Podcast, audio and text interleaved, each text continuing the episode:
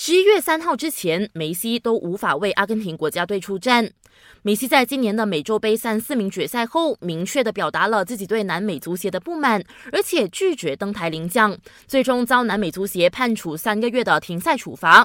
尽管阿根廷提出了上诉，但南美足协决定驳回申请，并维持原有的处罚。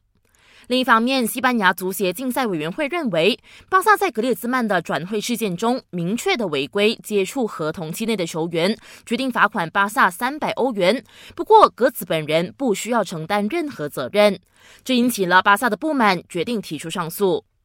在韩国羽球公开赛，我国男双吴世飞和诺伊祖丁在内战中先丢一盘下，最终以十九比二十一、二十一比十八、二十一比十五拿下徐佳明和刘俊成，与男单李子嘉一起挺进八强。八强赛将在今天下午一点上演，记得扭开 Astro 频道八三四观看直播。你也可以透过频道二零零或 astro.com.my/shop 签购 Astro 体育配套。